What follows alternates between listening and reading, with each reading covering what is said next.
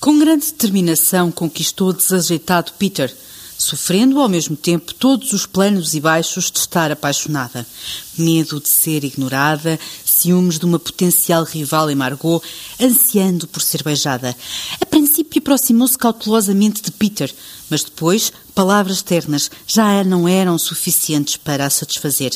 Dá-me um beijo ou manda-me embora do quarto, mas assim vou fazer qualquer coisa desesperada, escreveu no dia 12 de março de 1944.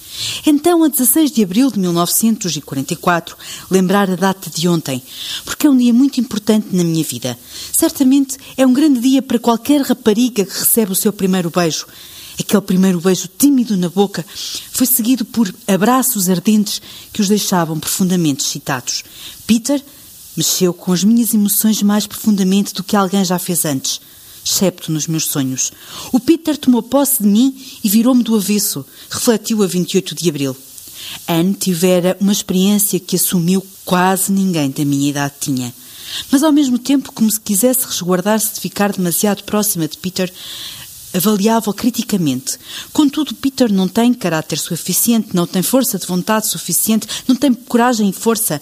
No fundo do coração, ele ainda é uma criança, não é mais velho do que eu. Anne continuou a passar muito tempo com Peter, mas as suas tentativas de explorarem a sexualidade não foram muito mais longe.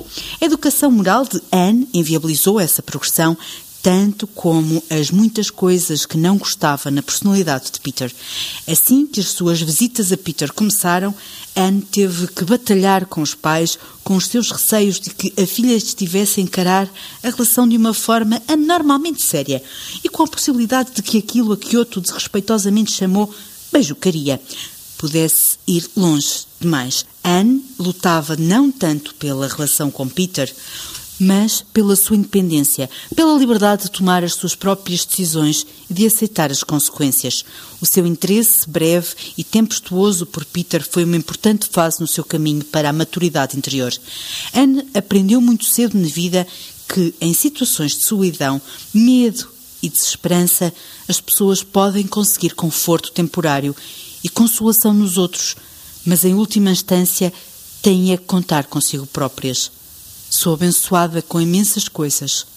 Felicidade, boa disposição e força. Todos os dias sinto que estou a amadurecer interiormente. Escreveu Anne.